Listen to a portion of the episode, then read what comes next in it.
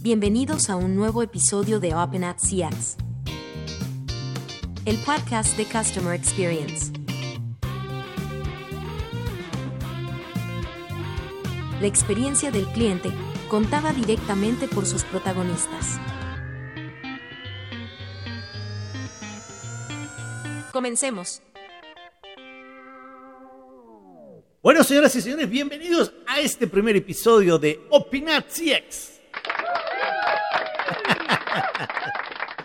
bueno, no, nada, nada, un poquito de humor para comenzar el primer episodio de este podcast de Customer Experience. Es para mí un gran placer estar saludándolos el día de hoy. Mi nombre es Roberto Martínez Duarte, yo soy el director de capacitación para Latinoamérica de Opinat. Y Opinat, como muchos de ustedes sabrán, es una empresa enfocada en ayudar a sus clientes a mejorar la experiencia de su cliente a través de la escucha misma del cliente y a través de la implementación de muchas estrategias de consultoría, de capacitación y de diálogo con sus clientes para prácticamente saber qué cosas estamos haciendo bien, que mejoran la experiencia y por lo tanto la sostenibilidad de la empresa y qué cosas deberíamos recalibrar y mejorar en esa misma atención. A eso nos dedicamos en Opinat, apoyar todos nuestros clientes para que lo hagan mejor con sus propios clientes. Muy bien, entonces pues de eso se trata. Este es, como les decía, nuestro primer episodio, nuestro episodio inaugural del podcast de Opinat, Opinat CX, el podcast de Customer Experience. ¿Qué vamos a hacer en él? Y es algo que les quiero contar un poquito antes como de arrancar con este primer capítulo, es, es contarles, bueno, de qué se trata esto. Vamos a hacer diferentes eh, modalidades de trabajo. En algunas me van a estar escuchando a mí, en otras van a estar escuchando a otros de los integrantes de Opinat hablando sobre qué es importante en experiencia del cliente, en generación de experiencias memorables, en sistemas de medición como el Net Promoter System, en, los, eh, en las estrategias de cierre de ciclo con esos clientes que a veces o no nos ha ido muy bien y llamamos detractores, o con aquellos que nos ha ido muy bien y llamamos promotores para poderlos movilizar y de esa manera aumentar cada día más pues el rendimiento y finalmente la sostenibilidad de nuestras empresas, que es lo que nosotros queremos. En estos podcasts vamos a aprender mucho de cosas sobre cómo mejorar la experiencia de mi cliente, cómo mejorar la relación con él y también por supuesto vamos a hablar de cosas que sirven para la vida, porque nosotros partimos de una premisa y es que ya no yo no puedo atender bien a un cliente si primero no soy una buena persona, si primero no soy un buen ser humano y si en mi empresa primero, no tengo seres humanos correctos trabajando para el cliente. Entonces de eso se trata, de aprender a contratar la actitud con C, primero que la aptitud, porque la aptitud se enseña. Yo le puedo enseñar a cualquier integrante de mi empresa a cómo hacer las cosas, pero no le puedo enseñar cómo sentirse, cómo hablar, cómo saludar, cómo ser genuino en el relacionamiento interpersonal con esos clientes. Entonces, también en nuestros podcasts en nuestros episodios vamos a hablar mucho de ese tipo de temas. No solamente me van a escuchar a mí, también vamos a tener en algunos episodios invitados muy, muy especiales que son, que, van a ser gerentes de grandes compañías, compañías muy representativas de diversos sectores económicos de la sociedad, para que nos cuenten cómo lo están haciendo. Vamos a hablar con esos gerentes, eh, country managers, CEOs, y personas que tienen bajo la responsabilidad de sus hombros el deleite no solo de su cliente interno, sino también de su cliente externo, para que nos cuenten cómo lo hacen, cómo lo logran y poder hacer un aprendizaje cruzado y experiencias de aprendizaje de mejores prácticas en diferentes industrias. En otras ocasiones vamos a hablar con personas que de pronto no son los directivos más altos de la organización, pero que son unos líderes indiscutibles en crear muy buenas experiencias para el cliente, porque una de las reglas básicas de esto es que las mejores ideas provienen de cualquiera. Es decir, se puede aprender de cómo mejorar la experiencia de su cliente de cualquier persona. Claro, si una persona es el, jefe máximo, el líder máximo de una gran organización, seguramente tendrá unos puntos de vista y una experiencia de la cual podemos aprender. Pero también podemos aprender de aquellas personas que están nuevas en el negocio, que están nuevas en la industria o que de pronto no están nuevas, pero no ocupan un cargo directivo. También con ellos queremos hablar porque de todos vamos a poder aprender. Y al final del día lo que queremos es eso, hacer aprendizaje cruzado, hacer una, una compartir con ustedes y también nosotros aprender de nuestros invitados para hacer aprendizaje cruzado, como lo llamamos en, en educación, y es aprender de mis pares también. De modo pues que bienvenidos de una vez les voy a pedir que se suscriban a este podcast, al podcast Opinat CX, en cualquiera de las plataformas que a usted más le guste. Vamos a estar en todas las plataformas, en esta que usted nos encontró y también en otras, para que nos siga y se pueda enterar de la emisión de nuevos episodios, para que siempre esté enterado de las mejores prácticas de Customer Experience, de la experiencia del cliente. Entonces, señoras y señores, Comencemos con este primer episodio de Opinat CX.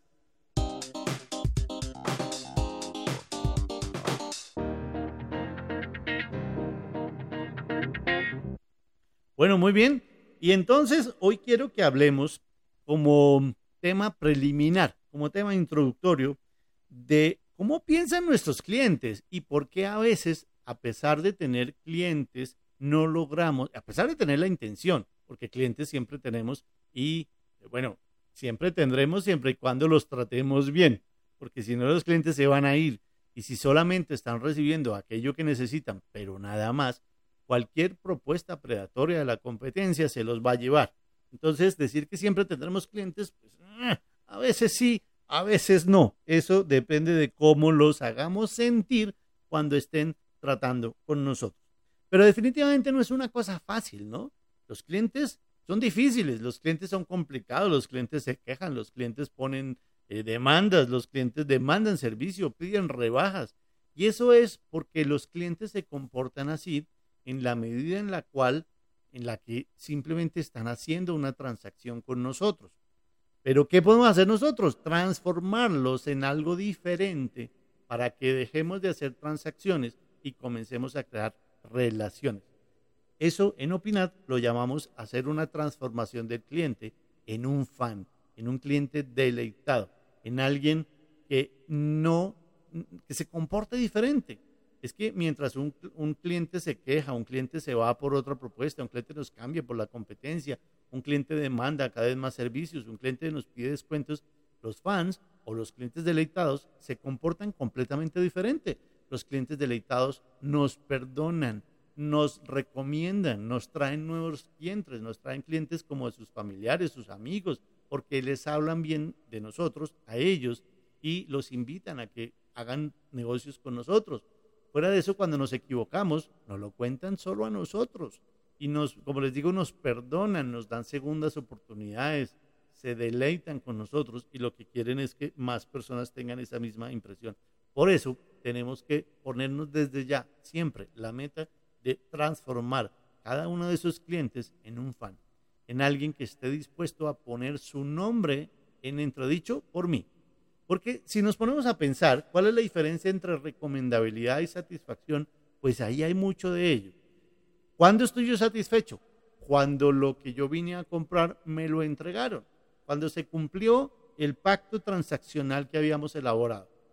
Eh, pero nada más. Es decir, hagan de cuenta un hotel.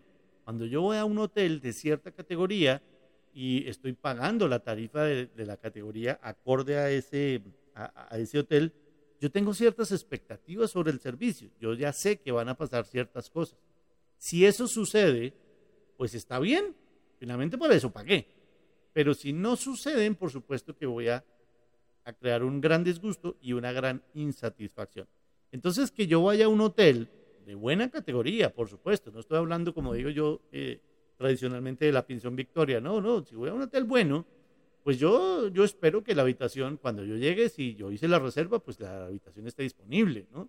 Claro, hay un horario de check-in, hay un horario de check-out, si llego antes, pues seguramente tendré que esperar, pero luego de esa hora yo espero que mi habitación esté disponible, y disponible quiere decir que esté limpia, que la cama esté tendida, que cuando yo entre a la habitación el olor sea rico, que esté todo en orden, perfecta, como si nadie la hubiera utilizado. Y yo sé que hace unos pocos minutos alguien salió de esa habitación y la dejó patas arriba, pero cuando yo entro, espero que todo esté bien.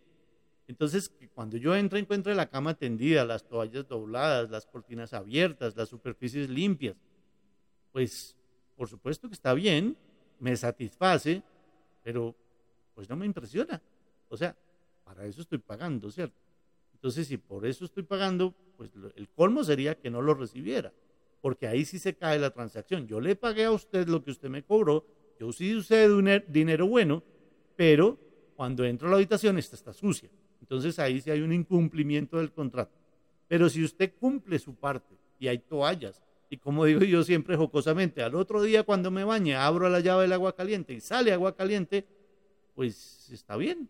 O sea, es que yo me quedé en un hotel bueno, ¿no? Y yo le pagué un buen monto de dinero por esta noche. Entonces lo mínimo es que eso pase.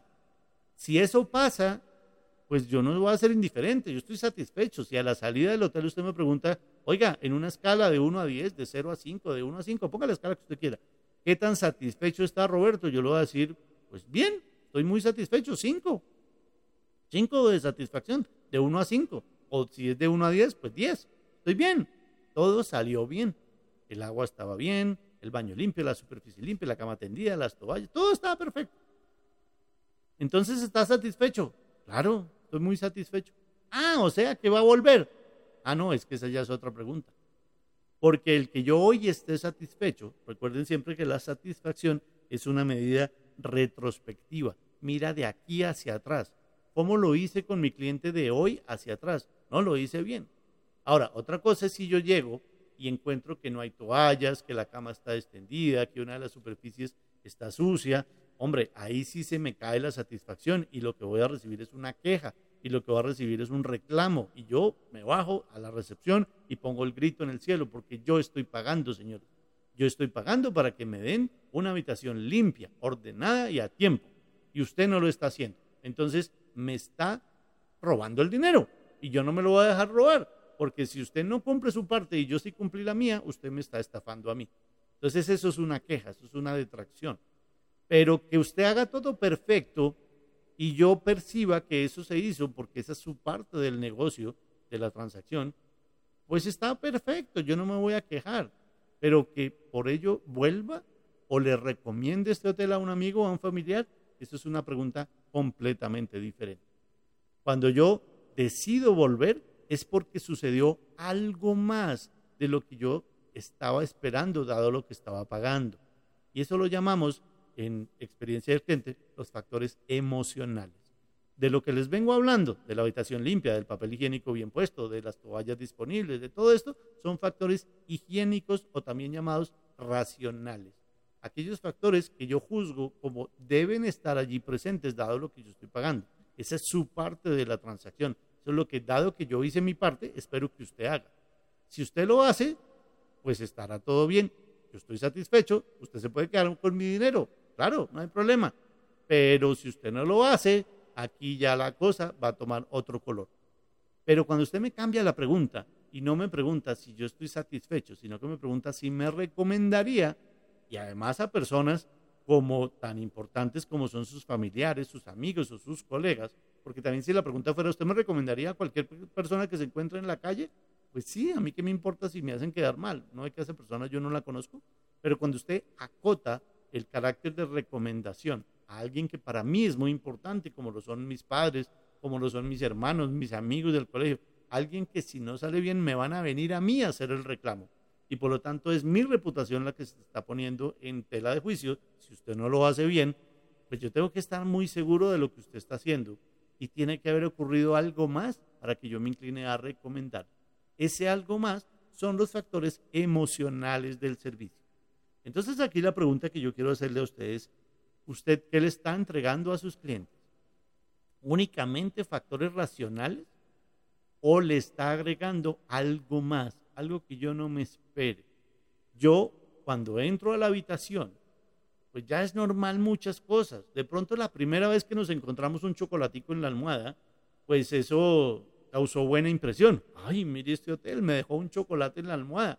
Pero dado que yo ya lo he encontrado en tantos hoteles y viajo mucho por, cuenta de mi trabajo, eh, pues tengo que viajar mucho. Y eso súmele los viajes de, de placer que hago de vacaciones con mi familia, pues muy frecuentemente estoy utilizando habitaciones de hotel. Y en muchas, no en todas, pero sí en muchas, me encuentro el chocolatico en la mesa de noche o en la almohada. Entonces, ya me lo he encontrado tantas veces que se volvió un factor higiénico. Cuando hablo de higiene no hablo de limpieza, ¿no? Hablo de factores racionales, cosas que yo me espero. O que si suceden, ya han sucedido tantas veces que no me impresionan. Entonces, el chocolatico, que de pronto la primera vez, la segunda, la tercera vez que me lo encontré fueron impresionantes, fueron inesperados, fueron causantes de deleite. Hoy en día, pues no me voy a quejar si no me dan el chocolatico, pero si me lo ponen, tampoco es que yo vaya pues a cambiar de satisfacción a lealtad. Entonces, esos son los factores que, eh, dado que yo los doy por sentado, son factores que si no están, causan una detracción, pero si están, no causan necesariamente algo más que satisfacción. Esto de la pregunta de recomendabilidad, los que conocen un poco del tema, ya saben que estoy hablando de la pregunta del Net Promoter, anteriormente llamado SCORE, o actualmente del Net Promoter System, el sistema neto de promotores o el puntaje neto de promotores, el NPS. Eh, pronto tendremos un capítulo específico sobre el NPS, su historia, su impacto, para qué sirve todo eso. Pero hoy por hoy, en este primer capítulo de lanzamiento, llevemos la idea de que ese, esa es una escala que me sirve para medir el grado de recomendabilidad que mi cliente tendría después de haber usado mis servicios. Entonces yo en lugar de preguntarle si está satisfecho, ah, en el ejemplo del hotel, ya me entienden que yo sí voy a estar satisfecho, le cambio la pregunta. No le pregunto si está satisfecho, le pregunto si volvería a recomendar, más bien, si me recomendaría, pues en el caso del hotel sí volvería. Pero la pregunta exacta del NPS, la pregunta by the book, la pregunta del libro es, usted, basado en la noche que acaba de pasar en mi hotel, ¿me recomendaría a sus familiares, amigos o colegas en caso de que ellos necesitaran alojarse en esta ciudad en un hotel? Y no me diga sí o no, dígame qué tanto me recomendaría en una escala de 0 a 10. Entonces, ya sabemos que todos aquellos que nos respondan entre 0 y 6 se llaman detractores. Son clientes que no, no solamente no me van a recomendar, sino que son clientes que van a hablarle mal de mí a todos sus amigos, familiares y colegas. Son clientes que van a salir a decir en las redes sociales, señores, no se queden en el hotel XYZ porque míreme lo que pasó. Y en el próximo reunión familiar, en el próximo cumpleaños, voy a poner el tema y les voy a decir, oiga, estuve en Medellín, en una de las ciudades aquí de Colombia. Y para los que nos escuchan por fuera de Colombia, yo vivo en este momento en Manizales, supongamos que viajé a Medellín. Y en el próximo cumpleaños, cuando vengan mis familiares, voy a decir, oiga, estuve en Medellín la semana pasada, me quedé en el hotel XYZ. Oiga, usted no se imagina, eso fue una pesadilla. Eso fue terrible, mire la que me pasó. Y comienzo a contar historias de dolor y de terror. Y lo que van a hacer es que usted de pronto no va a ir la semana entrante a Medellín, pero cuando vaya a ir se va a acordar de no ir al hotel XYZ porque yo le conté cómo me fue de mal. Eso es un detractor. De 0 a 6. Tan detractor es el que me pone 0 para el puntaje como el que me pone 6. Claro, no es el mismo tipo de detractor, de eso también vamos a hablar. La otra opción es que me respondan 7 u 8. Ese técnicamente lo llamamos un cliente pasivo. Equivale como al cliente satisfecho. Es como ese que cuando yo salí el otro día, usted me preguntó, oiga, ¿qué tanto me recomendaría? Bueno, no tengo nada para quejarme, todo salió bien. Siete, ocho, lo hizo bien. Quiere decir que no hablan mal de mí, pero la verdad tampoco me recomiendan. En la próxima fiesta de cumpleaños lo que va a suceder es que yo les voy a decir, oiga, estuve en Medellín, me quedé en el hotel XYZ, estuvo bien, a mí me fue bien. Si usted necesita ir a Medellín, pues vaya, y, pruebe. Si le sirve, pues hágale. A mí me fue bien. Pero ahí no me estoy comprometiendo por usted. Ahí no lo estoy recomendando. Sencillamente estoy no hablando mal de usted. No le estoy diciendo, vaya al hotel que quiera, pero ni por, ni por equivocación vaya a alojarse al XYZ. Entonces, ahí sería un detractor. No, el pasivo lo que va a decir es, a mí me fue bien, pruebe usted. Cosa que si usted no le va bien, usted no me puede hacer un reclamo a mí usted viene y, me dice, oiga, a mí me fue re mal. Y yo le voy a decir, ve, a mí me fue bien. Pero pues yo no se lo recomendé, ¿no? Yo le dije que a mí me ha ido bien, pero, pero pues de pesar que la haya usted mal, yo no, yo no, yo no le dije que fuera y se quedara allá. Yo le dije, a mí me fue bien, si quiere vaya y pruebe, pero bajo su propio riesgo. Ese es el pasivo. El pasivo, por eso se llama pasivo, porque no se compromete, porque no, no actúa ni hacia una dirección ni hacia la otra. Sencillamente habla bien si le preguntan, pero espontáneamente no nos va a recomendar. Solo aquella persona o aquel cliente que nos califique como 9 o 10, lo vamos a llamar promotor y ese es el que sí me va a recomendar.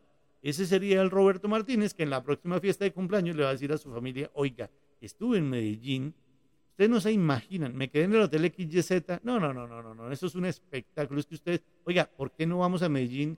Es que yo quiero que ustedes vivan esa experiencia. Yo quiero que ustedes vayan y se alojen en el XYZ y vean lo que es una noche en el XYZ. Es que ustedes, Mercho, no les voy a dañar la noche, pero ustedes no se imaginan, tienen que ir. Yo acabé de ir y les digo, de las mejores cosas que me pasaron en el viaje fue el haberme quedado en el Hotel XYZ. Es decir, me acabo de volver su agente comercial. Le voy a llevar clientes gratis, no porque espere una comisión, porque usted ni siquiera se va a enterar que yo lo estoy haciendo, sino porque yo quiero que las cosas buenas que me pasan a mí le pasen a la gente que para mí es importante.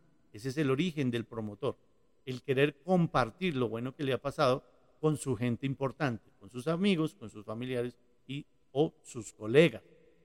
Pero solo es aquel que me puso 9 o 10. Entonces ya, ya entendemos lo que es un detractor, un pasivo, un promotor, basado en la pregunta de NPS. Ahí hay muchas más cosas que hacer. Por ahora paro aquí, porque tendremos todo un capítulo del NPS. Vamos a ver qué otras preguntas es valioso hacer, cómo enlazarlas, cómo medirlas, cómo llevarlas, digamos, a un, a un indicador de, de gestión de experiencia del cliente y cómo manejar esa gestión. Pero por ahora quiero que se vayan llevando como esos conceptos, qué es un promotor, qué es un pasivo, qué es un detractor y cómo se comporta cada uno. Y entonces, enlazando eso con lo que veníamos hablando, pues veníamos hablando de la lealtad versus la satisfacción. Cuando yo, ah bueno, y, y venía diciéndoles que hay dos tipos de factores que me generan eso. Los factores emocionales, que son aquellos que yo no me espero, que me sorprenden, que me hacen sentir lo que llaman en algunos sitios las experiencias wow. ¿Por qué se llaman así? Porque cuando pasan uno dice wow, no, te lo puedo creer. Esas son las experiencias emocionales que acompañan la entrega de lo que fue higiénico o racional. Entonces, si yo en la relación con mi cliente fallo en algo de lo racional o incluyo o incluso fallo en algo de lo emocional, pero lo más preponderante es fallo en lo racional, con seguridad voy a tener un detractor.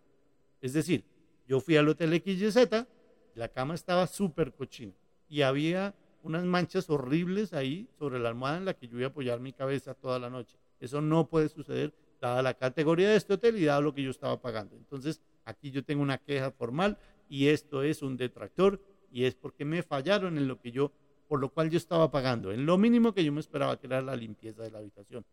Entonces, si usted falla en lo racional y en lo emocional, es un detractor asegurado.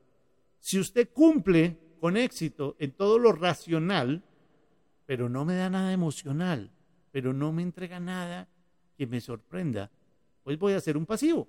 Es decir, yo fui al Hotel XYZ y todo estuvo bien. ¿Estás satisfecho? Sí. ¿Volvería? Eh, depende. ¿Depende de qué? Ah, pues a que venga a ser a Medellín. Depende si, digamos, yo fui a dictar una conferencia. Listo, perfecto. Entonces, busqué el hotel que estuviera más cerquito al sitio de la conferencia para que la logística de desplazamientos fuera muy fácil. Entonces, por eso me quedé en este hotel. Pero la verdad, si cuando me vuelvan a contratar una conferencia en Medellín, el sitio del evento es en el otro extremo de la ciudad, no, me voy a quedar en este hotel. ¿Por qué? Si es que en el otro lado hay más hoteles y esos otros hoteles pues también permiten tener esas buenas experiencias. Ahí también me van a dar todo lo que usted me dio. Entonces, ¿por qué lo debería escoger a usted y no al otro, siendo que el otro me queda más cerquita. Entonces, no, no, la respuesta es no, no necesariamente me voy a quedar aquí. Me voy a ir al hotel del otro extremo de la ciudad porque ese es ahora el que me queda cerquita. Para que yo esté dispuesto a volver a quedarme en este hotel y, digamos, incurrir en la incomodidad del desplazamiento más largo hasta el otro extremo de Medellín, usted tiene que haberme algo, tiene que haberme dado algo más allá de lo que yo estaba esperando. Entonces, ahí es cuando comenzamos a migrar de los factores racionales, por lo cual yo estaba pagando, a algo que yo no me esperaba. Esos son los factores emocionales. Si usted no hace nada en lo emocional, pero cumple a cabalidad en lo racional, usted va a obtener un pasivo, es decir, un cliente satisfecho.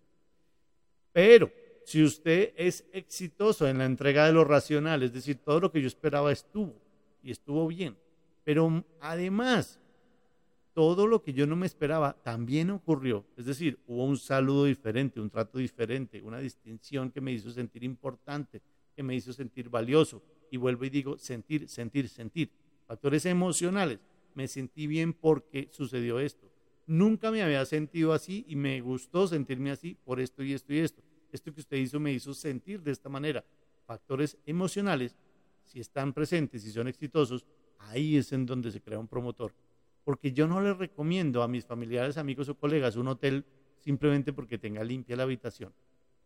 Lo que ocurre es que si va a estar sucia, no lo voy a recomendar y me vuelvo un detractor y evito que nadie se quede allá, porque no es justo que alguien tenga que pagar por una habitación para que llegue y la encuentre sucia.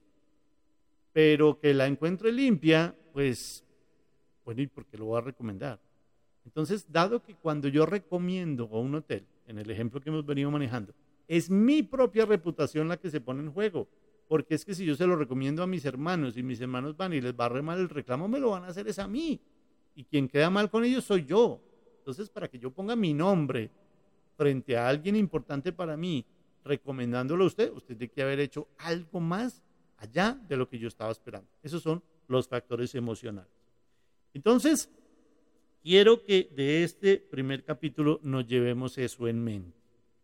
Existen tres grandes capítulos que hay que eh, entregarle a un cliente cuando un cliente hace negocios conmigo. Lo primero son las necesidades del cliente. Yo tengo que cumplir las necesidades. Es decir, ¿cuáles son mis necesidades? Pues su nombre lo dice. Lo que yo necesito que haga sus productos y servicios. Yo necesito que cuando yo vaya a Medellín el hotel esté bien, disponible, cerquita, eh, sea fácil, etcétera, etcétera, etcétera. Lo que yo necesito eso se debe cumplir, esas son mis necesidades. Eso se conecta con lo racional. Inclusive hay otro factor, no solo las necesidades, sino las expectativas. Hay cosas que yo me espero o me esperaría y hay cosas que definitivamente no me esperaría. Lo que yo espero sobre sus productos y servicios, si yo ya lo espero, caen dentro del capítulo de las necesidades y expectativas. Yo tengo una necesidad de alojamiento, por eso es que en lugar de comprarme una casa en Medellín para quedarme tres noches, pues alquilo tres noches de habitación en un hotel. Entonces yo necesito alojamiento, ¿listo? Esa es mi necesidad. Mi expectativa es que ese alojamiento sea limpio, sea eh, decente, eh, sea ético, sea moral y que además ofrezca las cosas por las cuales yo estoy pagando. Eso entra también dentro de lo racional. Ahora, si las cosas que usted me entrega no estaba yo esperándolas, son cosas que generan expectativas. Hoy me sorprenden, pero ya mañana, si vuelvo a alojarme en el hotel, eso se ha transformado en algo que yo ya espero, entonces vuelve a caer dentro de lo racional.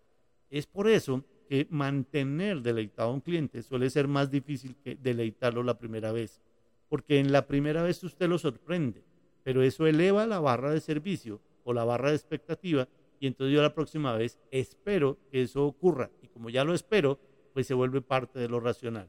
Entonces ahí, cada vez que nosotros logramos hacer algo impresionante para el, para el cliente y el cliente lo percibe, cuando lo comienza a percibir muchas veces, como decimos coloquialmente, se vuelve paisaje.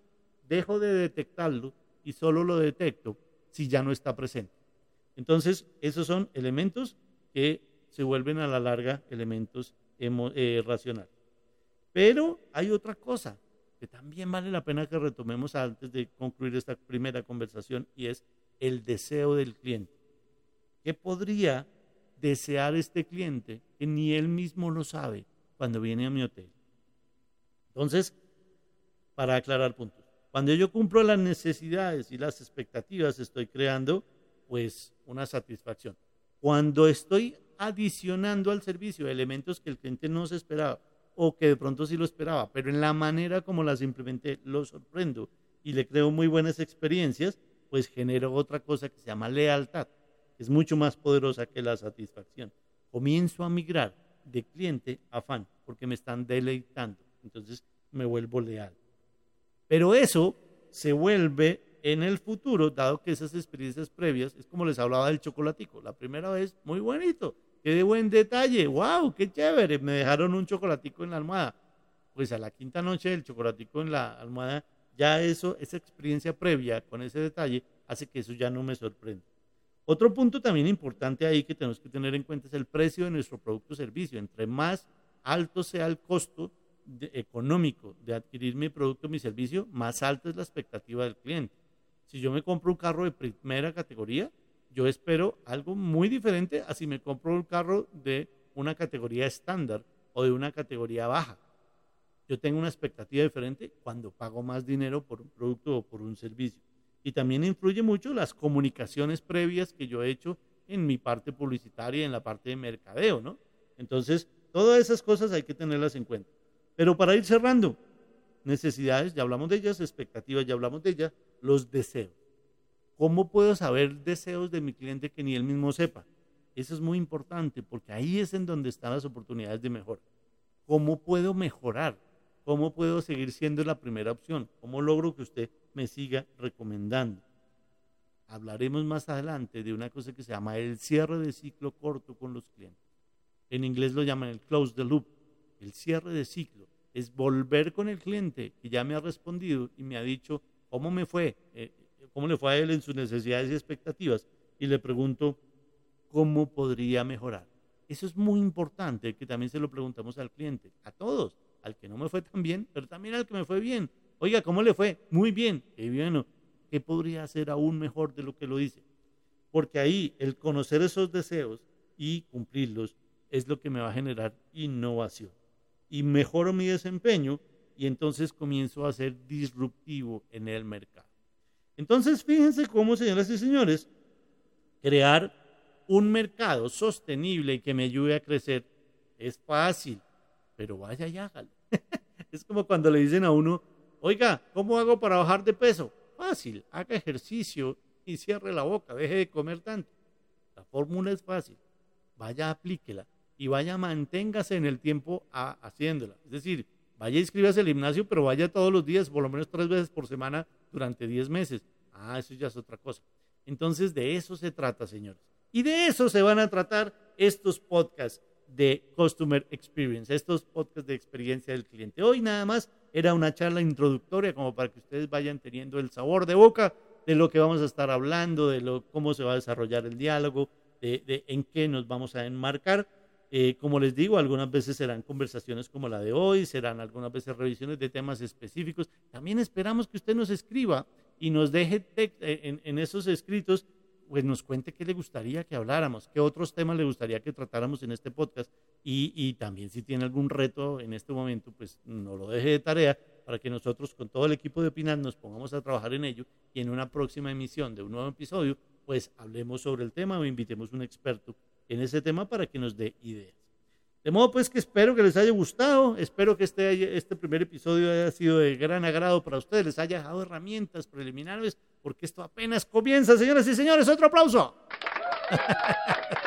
esto apenas está comenzando, este es el primer episodio, es para mí un gran placer, Roberto Martínez, ya les dije mi nombre, estar inaugurando este Opinat CX con este primer episodio y les adelanto de una vez que para el segundo episodio vamos a tener un invitado de categoría mayor.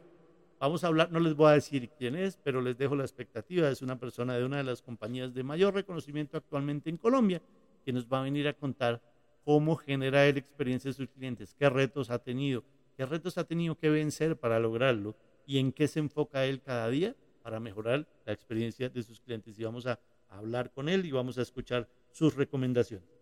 Por ahora, llévense los temas que les comenté en cómo vamos a poder ser disruptivos en el mercado, lo que queremos todos los empresarios, tener un océano azul para no tener que luchar contra la competencia, sino más bien crear nuevas cosas, aumentar la experiencia del mercado, por menos un referente.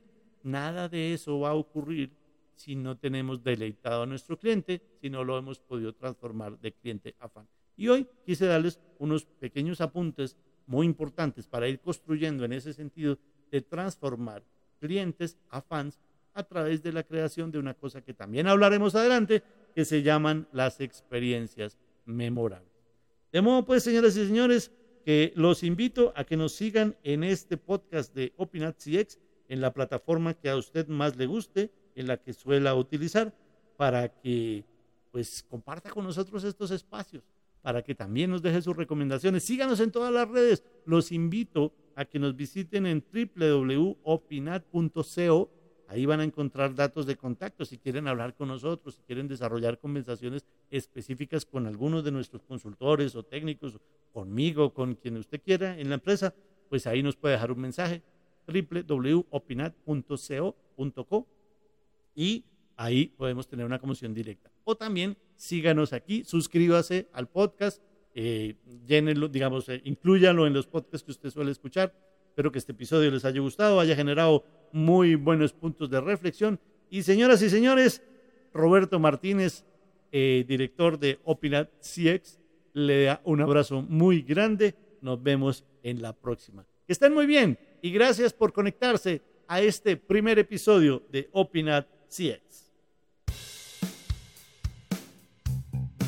Gracias por conectarte a este episodio de Opinat CX, el podcast de Customer Experience.